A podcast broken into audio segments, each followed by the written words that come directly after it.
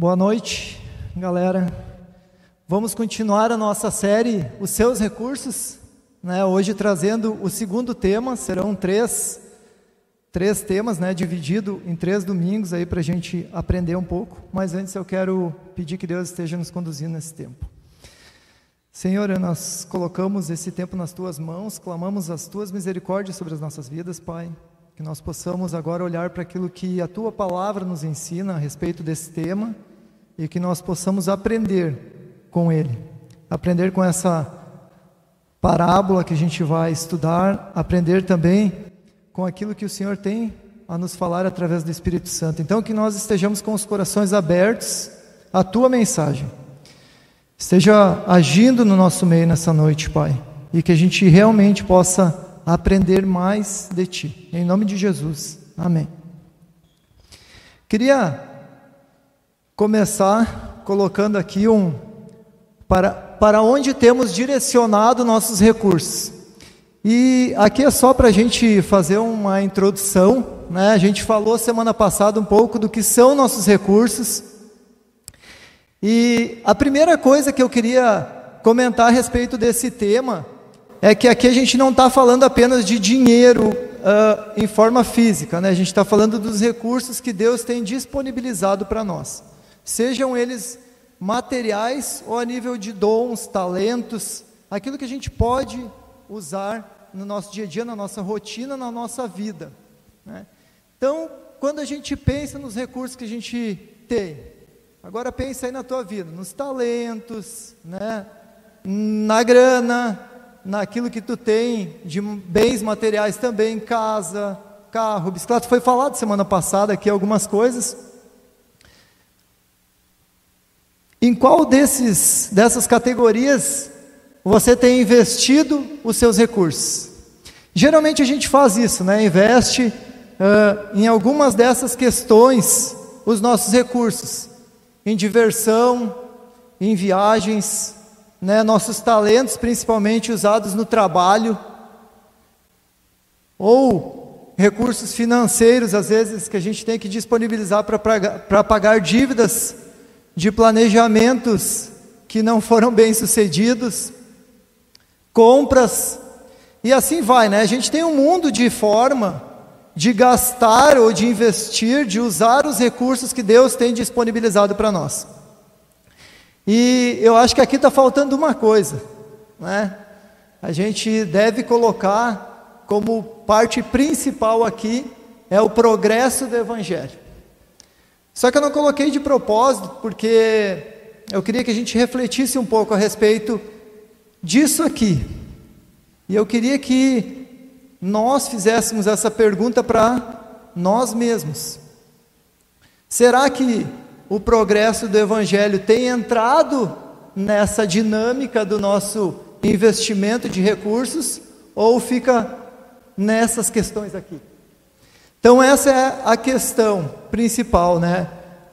Para onde nós temos direcionado aquilo que Deus tem colocado nas nossas mãos? A gente acabou de cantar aqui toda a honra, toda a glória, né, elas devem ser dadas a Deus. E isso a gente faz também investindo de forma correta aquilo que Deus tem disponibilizado para nós. Né? Isso traz honra e glória para Deus. Usar de forma correta tudo que Deus tem colocado nas nossas mãos. Então, esse é o nosso tema da noite, dentro da série Os Seus Recursos é a pergunta que a gente quer fazer: como usar os seus recursos, né? Como nós podemos usar os nossos recursos? E quando eu estava fazendo uh, um pouco, de, montando um pouco do que a gente ia trabalhar aqui essa noite, e pensando na semana passada também, eu fico pensando que tem muita gente que pensa, vão falar de grana de novo na igreja, vão falar de dinheiro. Só que na verdade esse é um tema que a gente precisa falar, né? Não só dinheiro, mas os recursos, como a gente vem englobando, porque é muito além do dinheiro. Os recursos que Deus coloca nas nossas mãos, eles vão muito além do que a gente tem condição financeira. E a gente precisa sim falar disso. A gente precisa rever valores conceitos, a gente precisa reorganizar os nossos planos, os nossos planejamentos, para que sim, o Evangelho de Cristo, ele esteja incluído, como a gente viu no primeiro slide, dentro dos nossos planos financeiros e de uso dos recursos que Deus tem nos dado. Então, a gente precisa ter essa percepção, né? quebrar esse paradigma de quando a gente fala, pensa em recurso, a gente liga diretamente e somente a questão financeira. Quero que vocês pensem que não, é muito além disso. A gente viu aqui, uh, pela exposição do Paulo semana passada, que é muito além disso. E eu quero que vocês gravem novamente. E aí a gente vai, para usar esse tema e para entender um pouco melhor, a gente, a gente vai falar a respeito de uma parábola que tem em Lucas. E a primeira coisa que eu queria fazer, falar para vocês é que essa parábola ela é direcionada aos discípulos. Né? E isso é importante a gente observar, porque no capítulo 15, se vocês voltarem um capítulo, aqui é o capítulo 16, tá? Quem já quiser ir abrindo a Bíblia, é o capítulo 16, a gente vai ler dos versos de 1 a 13. Mas no capítulo 15, Jesus ele conta uma série de parábolas. E no começo do capítulo 15, se vocês olharem, ele vai falar que, as, que ele estava sendo uh, ouvido por publicanos, por pecadores, por fariseus. Então, isso já nos dá a entender que as parábolas que ele vinha contando anteriormente a essa eram direcionadas ao público geral. É, isso é bem importante a gente entender. E na parábola do administrador astuto, que é essa aqui, ele vai se voltar aos discípulos, né? E hoje a nós. Então essa parábola hoje ela vai ser contada para nós. Nós seremos ouvintes da narração de Lucas de uma parábola que Jesus contou para os discípulos. Isso é importante a gente entender para também absorver o máximo de informação possível, né, e aplicar a nossa vida. Então isso é muito importante que a gente tenha esse entendimento. Eu vou começar a leitura então para a gente e nós vamos ler, como eu falei, quem quiser acompanhar, Lucas capítulo 16, do 1 ao 13. E aí diz o seguinte: Jesus contou a seguinte história a seus discípulos. Um homem rico tinha um administrador que cuidava de seus negócios. Certo dia, foram lhe contar que esse administrador estava desperdiçando seu dinheiro. Então mandou o chamá-lo e disse: O que é isso que ouço a seu respeito? Preste contas da sua administração, pois não pode mais permanecer nesse cargo. O administrador pensou consigo: E agora? E aí eu queria que vocês gravassem esse agora. Sublinha aí na tua Bíblia, uh, separa essa pergunta que ele faz para ele mesmo. Meu patrão vai me demitir. Não tenho forças para trabalhar no campo e sou orgulhoso demais para mendigar. Já sei como garantir que as pessoas me recebam em suas casas quando eu for despedido. Então ele convocou todos que deviam dinheiro a seu patrão. Perguntou o primeiro: Quanto você deve a meu patrão? O homem respondeu: Devo cem tonéis de azeite. Então o administrador lhe disse: Pegue depressa sua conta e mude-o para 50 tonéis. E quanto você deve ao meu patrão? perguntou o segundo. Devo cem cestos grandes de trigo, respondeu ele. E o administrador disse: Tome sua conta e mude-o para 80 cestos. O patrão elogiou o administrador desonesto desonesto por sua astúcia. E aqui também é uma, uma frase importante.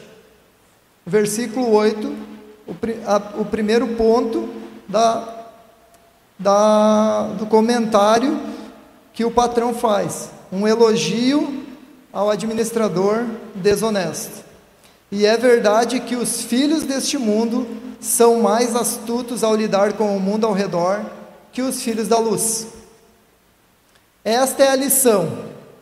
Usem as riquezas deste mundo para fazer amigos. Assim, quando suas posses se extinguirem, eles os receberão num lar eterno. Se forem fiéis nas pequenas coisas, também o serão nas grandes. Mas se forem desonestos nas pequenas coisas, também o serão nas maiores. E se vocês não são confiáveis ao lidar com a riqueza injusta deste mundo, quem lhes confiará a verdadeira riqueza? E se não são fiéis com os bens dos outros, por que alguém lhes confiaria o que é de vocês? Ninguém pode servir a dois senhores, pois odiará um e amará o outro, será dedicado a um e desprezará o outro. Vocês não podem servir a Deus e ao dinheiro. E quando a gente termina de ler essa parábola, é, vem muitas perguntas, muitas questões, né? Essa é uma das parábolas mais discutidas que tem na Bíblia. Tá? Então ela é uma parábola que ela traz várias interpretações e ela gera no leitor algumas dúvidas, mas traz, traz muitas verdades. E a pergunta que eu fiz é para mim mesmo é o que Deus queria ensinar, o que Jesus queria ensinar para os discípulos usando o exemplo de um cara desonesto, falando diretamente para os discípulos, né? E então, para a gente entender um pouco, a gente vai fazer algumas observações. A primeira observação: aqui não está dizendo que ele foi demitido por ser desonesto. Né? A primeira parte do texto vai dizer que ele tinha sido desorganizado, talvez, que ele estava num modo conforto no trabalho, não estava dando atenção suficiente. Né? E aí o patrão chama e questiona ele, tá, e aí? Não está cuidando bem daquilo que tu tem nas mãos? Que por conta são minhas? E aí, a partir dessa questão, o patrão diz que vai demitir ele, e aí sim ele começa então a organizar a vida dele. Né? Ele começa a pensar nele e naquilo que ele vai fazer, porque ele estava prestes a ser demitido. E aí sim vem a questão da desonestidade. E ele faz um planejamento bacana. Né? Acompanhe comigo a história. Ele faz um planejamento bacana. Por quê? Porque ele pensa no futuro. Né? Ele, bah, tô, tô ferrado agora. Vou perder meu trampo, só que eu não vou ficar na mão. O que, que eu vou fazer? Cara, vou fazer network. Vou fazer contato com quem pode me ajudar depois. Né? Vou dar desconto, vou oferecer favor e vou deixar os caras me devendo favor. Então, essa é a astúcia dele. Nesse ponto, ele começa a ser desonesto. Sabe aquela frase, o cara, uh, cara barganhar com o que não é dele, né? O cara faz uh, Pode ser. Né? O cara está usando o chapéu dos outros para se promover, né? porque ele estava dando desconto de uma grana ou de uma dívida que não era dele. Ele simplesmente administrava, ou seja, ele estava sendo desonesto, imprudente, sacana, astuto. Só que, em contrapartida, o patrão, quando vê que ele fez isso, faz o quê? Elogia. Pensa, bah, cara, o louco é sem vergonha, mas é esperto. Né? O cara pensou lá na frente. E aí o que, que isso já traz para nós? Nós que somos cristãos, muitas vezes pensamos só no agora, não pensamos lá na frente. Então, esse já é um ponto que a gente poderia falar pra caramba, né, a respeito desse assunto. E a gente aqui já aprende uma lição. Né? Que nós, como cristãos, podemos olhar para esse cara e pensar que os nossos planejamentos com os recursos de Deus, eles devem ser para o futuro e não só para o presente. Né? Esse é um ponto. Então, isso tem que ficar bem claro para nós. Quando ele fala e agora, é o que desperta nele, né? E mais para frente a gente vai voltar com esse e agora para nós. Mas então vamos ver dois pontos que a gente pode aprender usando um pouco desse conceito aqui, dessa situação, desse exemplo que Jesus traz para os discípulos. Uma outra coisa que eu acho bem interessante, eu gosto sempre de tentar mergulhar um pouco para entender qual era o sentimento, qual era a motivação, e eu fico pensando, né, porque Jesus ele estava contando as parábolas. Se vocês olharem ali, ó, no capítulo 15, parábola da ovelha perdida, da moeda perdida, do filho perdido, tudo isso falando a respeito do evangelho, né? E aí os discípulos junto com Jesus, de certo, pensando, cara, é nós, entendeu? Nós estamos grandão e essa galera tem que aprender um monte de coisa. Nós não precisamos aprender nada. Nós estamos com o cara, estamos andando com o cara e vocês aí são os ignorantes. E aí Jesus dá essa pasada neles, né? pega, vira a chave e diz: Ó, oh, agora a palavra, a parábola é para vocês. Né? E aí ele cai em cima dos discípulos, por quê? Porque ele usa o exemplo de um administrador infiel ao seu, ao seu patrão, né? Para dar uma lição para eles. Olha, vocês precisam se organizar melhor com os recursos que eu tenho colocado nas mãos de vocês. É mais ou menos por aí. Então a gente vai aprender a primeira lição. Qual é a primeira lição? Né? Para a gente aprender uh, como investir os recursos que Deus tem colocado em nossas mãos. É buscar orientação bíblica. Né? Esse é o primeiro ponto. A palavra de Deus ela tem muita informação a respeito de recursos. A gente viu recentemente uma série sobre dons. Agora a gente está vendo essa série sobre recursos. O tema mais falado, finanças, dinheiro mesmo, né, que entra a questão de recursos. Então a Bíblia está cheia de informação verdadeira para nós. E essa parábola, ela também é um ensino a respeito disso, porque ela é colocada como um ensino e direcionada aos discípulos. Ou seja, hoje ela é direcionada para nós. E nós estamos usando ela para aprender. E a pergunta é: o que, que a gente pode tirar dessa parábola? para o nosso aprendizado. Né? A gente já conversou algumas coisas. Por que o cara foi elogiado? Aonde foi o erro dele? O que, que aconteceu com a administração dele? Por que ele foi dispensado? O que ele fez? São várias questões. Né? Mas o fato é que a história apresenta para nós um senhor e um administrador. Né? E eu quero trazer um pouco disso para nós. Um que era dono de todas as coisas, e outro que deveria cuidar dos recursos de seu senhor. Somos mordomos daquilo que é do Senhor, tudo é dele. Né? E a gente, e eu comecei a olhar para nós poder olhar alguns exemplos, para ficar um pouco mais claro para nós. E aí a gente vai lá para o primeiro administrador que a gente teve na Bíblia. Quem foi? Adão. Adão foi o primeiro administrador dos recursos que Deus colocou na mão dele. Né? Porque quando Deus faz tudo, Ele coloca na mão de Adão para Adão cuidar. Só que veja como a gente precisa ser cuidadoso e prudente com as coisas que Deus coloca na nossa mão. Porque ao mesmo tempo que Deus criou o jardim do Éden, o paraíso para que ele cuidasse, administrasse, ó Adãozinho, aqui tem um, umas ovelhinhas para ti, aqui tem uns boizinhos, está tudo na mão. Só que existe uma regrinha. E essa regrinha, se tu vacilar, tu vai ser expulso do jardim. Né? Ou seja, isso deixa claro para nós que ali existia um Deus justo e que deve ser honrado, e um administrador que não foi uh, correto na sua administração. Né? E por isso que ele foi mandado embora, né? porque ele deu oportunidade para o pecado. Então a gente aqui já aprende alguma coisa também não devemos agir de forma astuta. Né? A gente não deve, uma coisa que a gente aprende com o texto, né? nós devemos ser sinceros e não negligentes com aquilo que Deus tem colocado nas nossas mãos. Nós devemos olhar para a palavra para entender o que, quais são os direcionamentos que Deus traz para nós.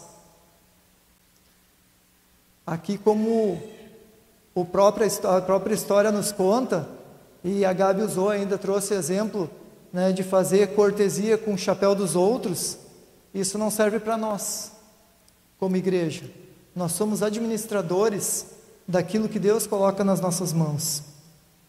E a gente precisa aprender com isso. Outro exemplo que eu gosto e que eu acho que cabe aqui nesse texto é essa última, esse último parágrafo que eu puxei de Jó 1, 21, 22. Eu gosto muito da história de Jó porque, para mim, ela tem tudo a ver com essa questão de recursos que a gente está vendo. Principalmente porque Jó, ele foi alguém que tinha, que teve muitos recursos, né? Muitos recursos financeiros, muitas coisas, muita grana e ele também passou pela miséria. Só que uma coisa não mudou em Jó: saber que nada era dele. Né? E eu acho que isso, quando a gente fala de recursos, é o principal que a gente precisa aprender. Enquanto que a gente não se desapegar das coisas, nós não vamos reconhecer que tudo é de Deus. A gente não vai conseguir colocar isso em prática enquanto a gente não conseguir se desapegar das coisas e dos recursos que nós temos. Nós precisamos colocar em prática que tudo que a gente tem é de Deus. E a gente pode fazer alguns exercícios pessoais mesmo, né? Porque qual é a garantia que a gente tem de que o que tu tem hoje tu vai ter no final do ano? Pensando em bens materiais mesmo. Pensando em saúde, pensando em dons, talentos, pensando numa casa, num carro, qual é a garantia? Quem pode levantar a mão e dizer: Eu tenho certeza que ano que vem eu vou ter as mesmas coisas que eu tenho esse ano? Nenhum de nós. E Jó diz: Saí nu do ventre de minha mãe e estarei nu quando partir. O Senhor me deu o que eu tinha e o Senhor o tomou. Louvado seja o nome do Senhor. Reconhecer a grandeza de Deus é saber que tudo o que eu tenho é dele, para a honra e glória dele e Ele tem domínio sobre todas as coisas. Tudo é de Deus. O segundo ponto que eu quero trazer para nós, como tema, é clamar a Deus por sabedoria na administração dos recursos. Além da gente buscar na palavra as orientações necessárias para que a gente tenha uma boa administração nos recursos e para que a gente uh, tenha com isso participação no avanço do Evangelho, eu também posso clamar a Deus por sabedoria em oração, em conversas com pessoas mais experientes. E aqui a gente separou então algumas questões que eu acho que é importante, né? E a primeira delas é não utilizar os recursos de forma negligente.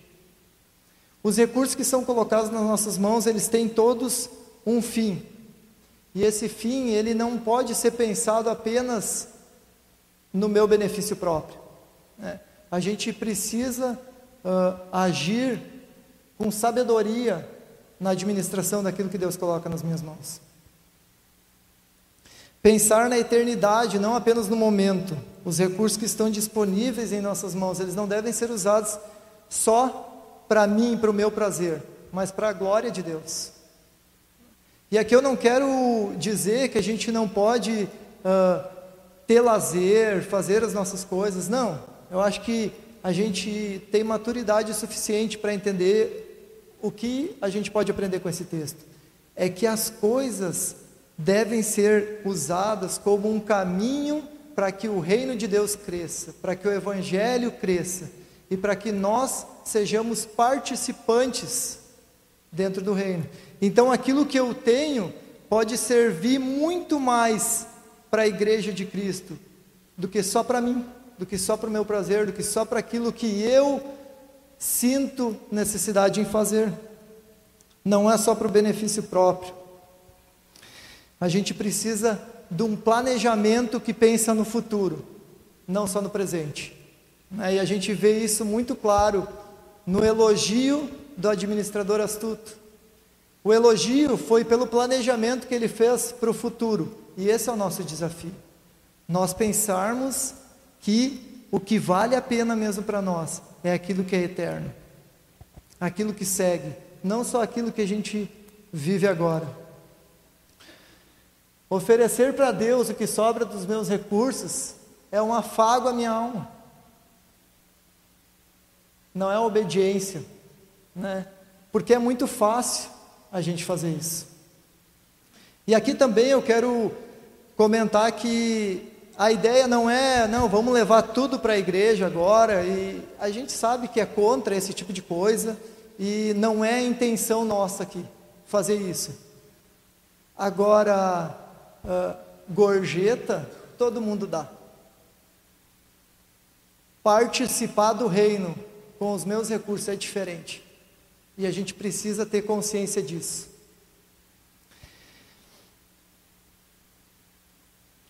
Tem uma frase que eu gosto que é: quem divide no presente acumula para o futuro. É, eu acho que é isso que Deus espera de nós. A gente precisa dividir aquilo que nós temos agora e pensar em acumular para o futuro. Outro detalhe que eu acho importantíssimo, né, é essa questão ali. Eu acredito muito que Deus, que Jesus estava uh, trazendo um pouco desse conceito para os discípulos, né? Nós, como administradores, somos, somos achados inteiramente infiéis. E agora? O que, que nós vamos fazer? Né? Então, é aí que a gente encontra a necessidade de buscar sabedoria. Nós realmente somos infiéis. Nós pensamos muito em nós, no nosso benefício, no nosso prazer, naquilo que vai trazer agrado para as nossas necessidades, nós pensamos pouco naquilo que é eterno, nas pessoas, na igreja, nas necessidades dos outros, nós pensamos muito em nós. Um exemplo que eu gosto também, trazendo um tema adicional, é a questão de Salomão, segunda Crônicas 1:10. Salomão que foi considerado o mais rico e o mais sábio, não só até aqui, mas de todo o tempo, de todos os tempos. Ele diz: "Dá-me sabedoria e conhecimento para que eu os lidere bem, pois quem é capaz de governar este teu grande povo quando ele assume o reinado?" Então, o que ele pede para Deus é sabedoria. O que nós precisamos pedir para Deus, independente de ter pouco ou muito, é sabedoria para cuidar dos recursos que Deus tem colocado nas nossas mãos. Não é quantidade que nós estamos falando, né? é sabedoria na administração. Quantidade é relativo. Semana passada foi falado um pouco disso, né? Às vezes o que é muito para mim é pouco para o outro, o que é bastante para um, para o outro não é, é insuficiente. E assim a gente não tem como medir. Mas Deus conhece o nosso coração. Ele sabe aquilo que a gente tem condições de fazer. Ele sabe as intenções do nosso coração. E o desafio é lidar com cautela.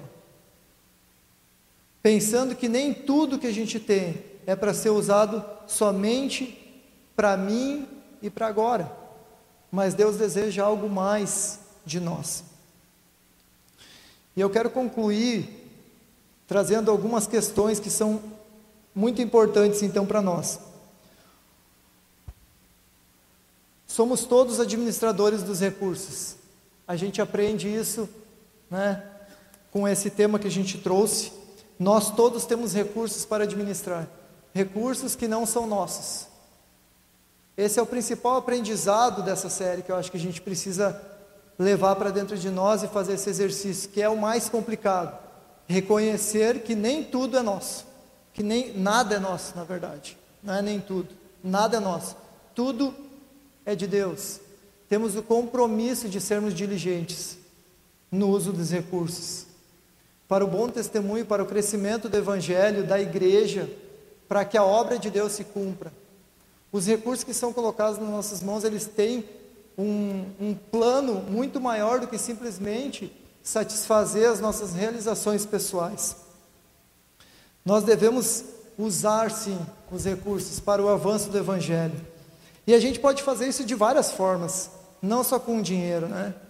A gente, é, eu louvo a Deus por essa igreja, pela forma como nós uh, temos aplicado isso no nosso dia a dia, através da ação social, através do auxílio que a gente dá para algumas entidades da cidade, através de algumas necessidades pessoais dentro da igreja que são supridas, não só financeira, eu vou falar isso de novo, né? Mas quando existe algum tipo de doença, algum tipo de necessidade, a gente pode partir até de carona até outras necessidades mais supérfluas. Então, é isso que Deus espera de nós, que nós possamos fazer parte do avanço do Evangelho, usando os recursos disponíveis em nossas mãos. E o texto também vai trazer, no final do texto, ele vai falar sobre servir a dois senhores, e aqui a gente traz então, né, um, um conceito que é divisor de águas na nossa vida. Se formos dominados pelas riquezas deste mundo, nós não podemos servir ao Senhor da verdade. É impossível, gente, e não sou eu que estou falando. A palavra de Deus vai trazer isso de forma bem clara. É uma questão de lealdade dividida. Ou nós somos leais a Deus, que quer colocar recursos nas nossas mãos para que o evangelho dele avance, ou nós somos dominados pelas riquezas que nos cercam. É impossível fazer as duas coisas ao mesmo tempo nossas motivações ficam confusas e nossas decisões imparciais. Logo podemos aprender com esse exemplo radical que, que Jesus usou. Um exemplo talvez negativo, né? mas ele traz uma lição vital. Os recursos materiais, eles são só instrumentos, são um meio para, para um fim. Eles não são o fim, na mão do cristão, os recursos, eles são um meio para um fim. O fim é a glória de Deus. O fim é o avanço do Evangelho. O fim é mais alguém poder ler a Bíblia. É mais um povo poder escutar o Evangelho. É mais um missionário ser enviado. É mais uma casa que não passa fome. É mais alguém que precisa de um recurso, de um emprego, de uma carona. Esse é o fim. O reino de Deus ser abençoado. Vocês querem ver um exemplo claro disso? A igreja de Atos. A igreja de Atos traz esse exemplo muito claro para nós.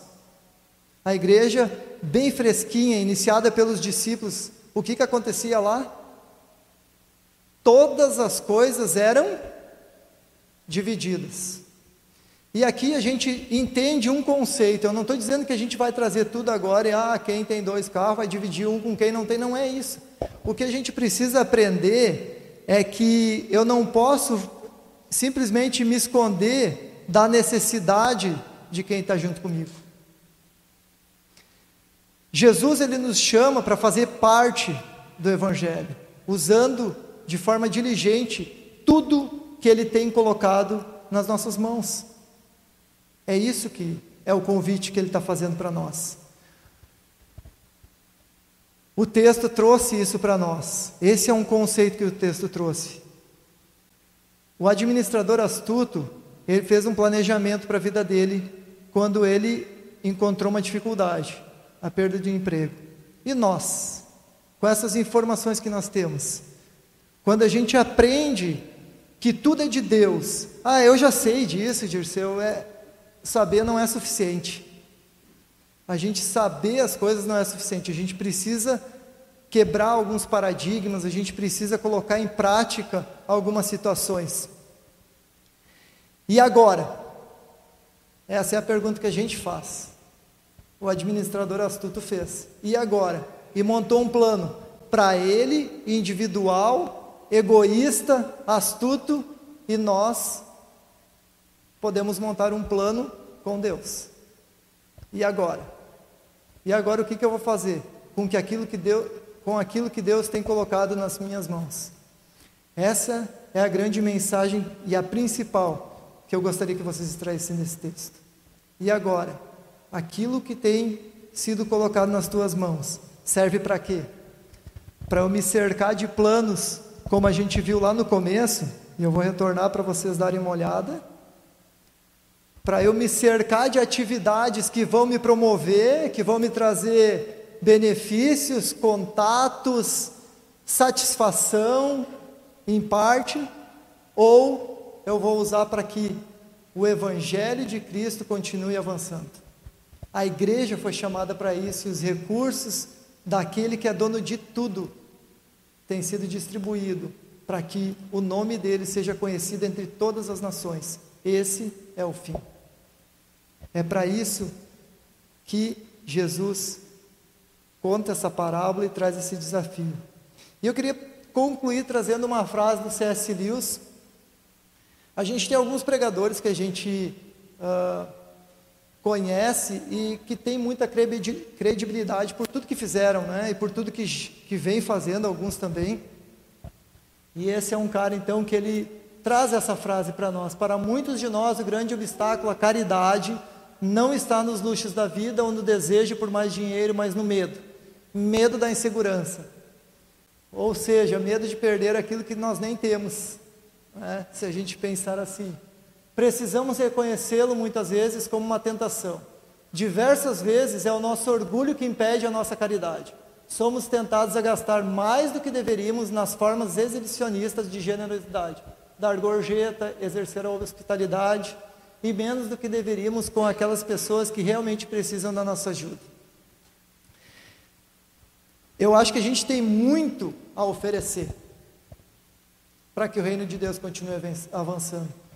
Eu, como pessoa individual, e nós, como cristãos, como igreja, né, nós podemos fazer mais, nós podemos ir além. Para isso a gente só precisa entender que tudo aquilo que nós temos não é nosso, é de Deus. E que Ele nos dê sabedoria para poder administrar com muita diligência todos os recursos que Ele tem disponibilizado para nós.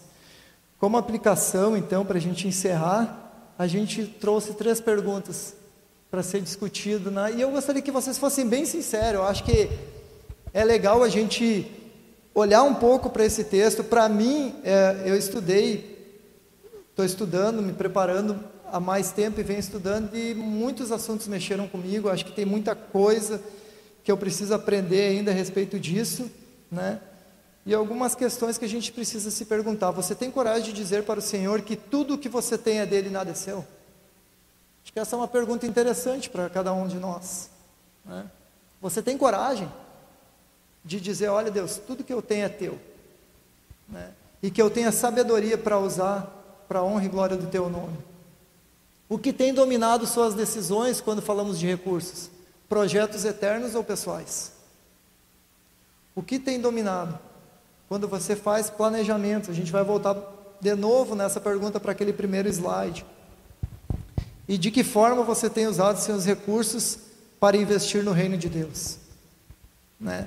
Daqui a pouco tu pode trazer exemplos para a célula daquilo que Deus tem tocado o teu coração, daquilo que tu tem feito na empresa, né, junto com colegas, com a igreja, como tu tem usado os recursos que Deus tem te disponibilizado para que o reino dele seja glorificado com aquilo que tu tem nas tuas mãos para administrar. Vamos orar? Jesus, te agradeço porque o Senhor é bondoso e gracioso conosco. Eu te agradeço principalmente porque a tua palavra ela é viva e eficaz no nosso meio. E porque nós podemos olhar para cada detalhe da tua palavra e aprender muito Tu tens sido gracioso conosco, com essa igreja local, Pai. Mas eu creio que nós podemos fazer muito mais pelo Teu reino. E eu quero pedir que o Senhor esteja nos dando sabedoria para que a cada dia, em cada momento, em cada situação, nós possamos buscar a Tua vontade ao administrar tudo o que Tu tem colocado em nossas mãos. Talentos, uh, bens, recursos financeiros, tudo que tudo seja para a honra e glória do Teu nome, Senhor. Que nós possamos te oferecer o melhor de nós e não as sobras que a gente tem. Que nós possamos nos colocar na Tua vontade, Pai, para que o Teu Evangelho seja conhecido cada vez mais, para que o teu, o teu nome seja glorificado cada vez mais. Eu oro assim em nome de Jesus. Amém. Uma boa noite, pessoal.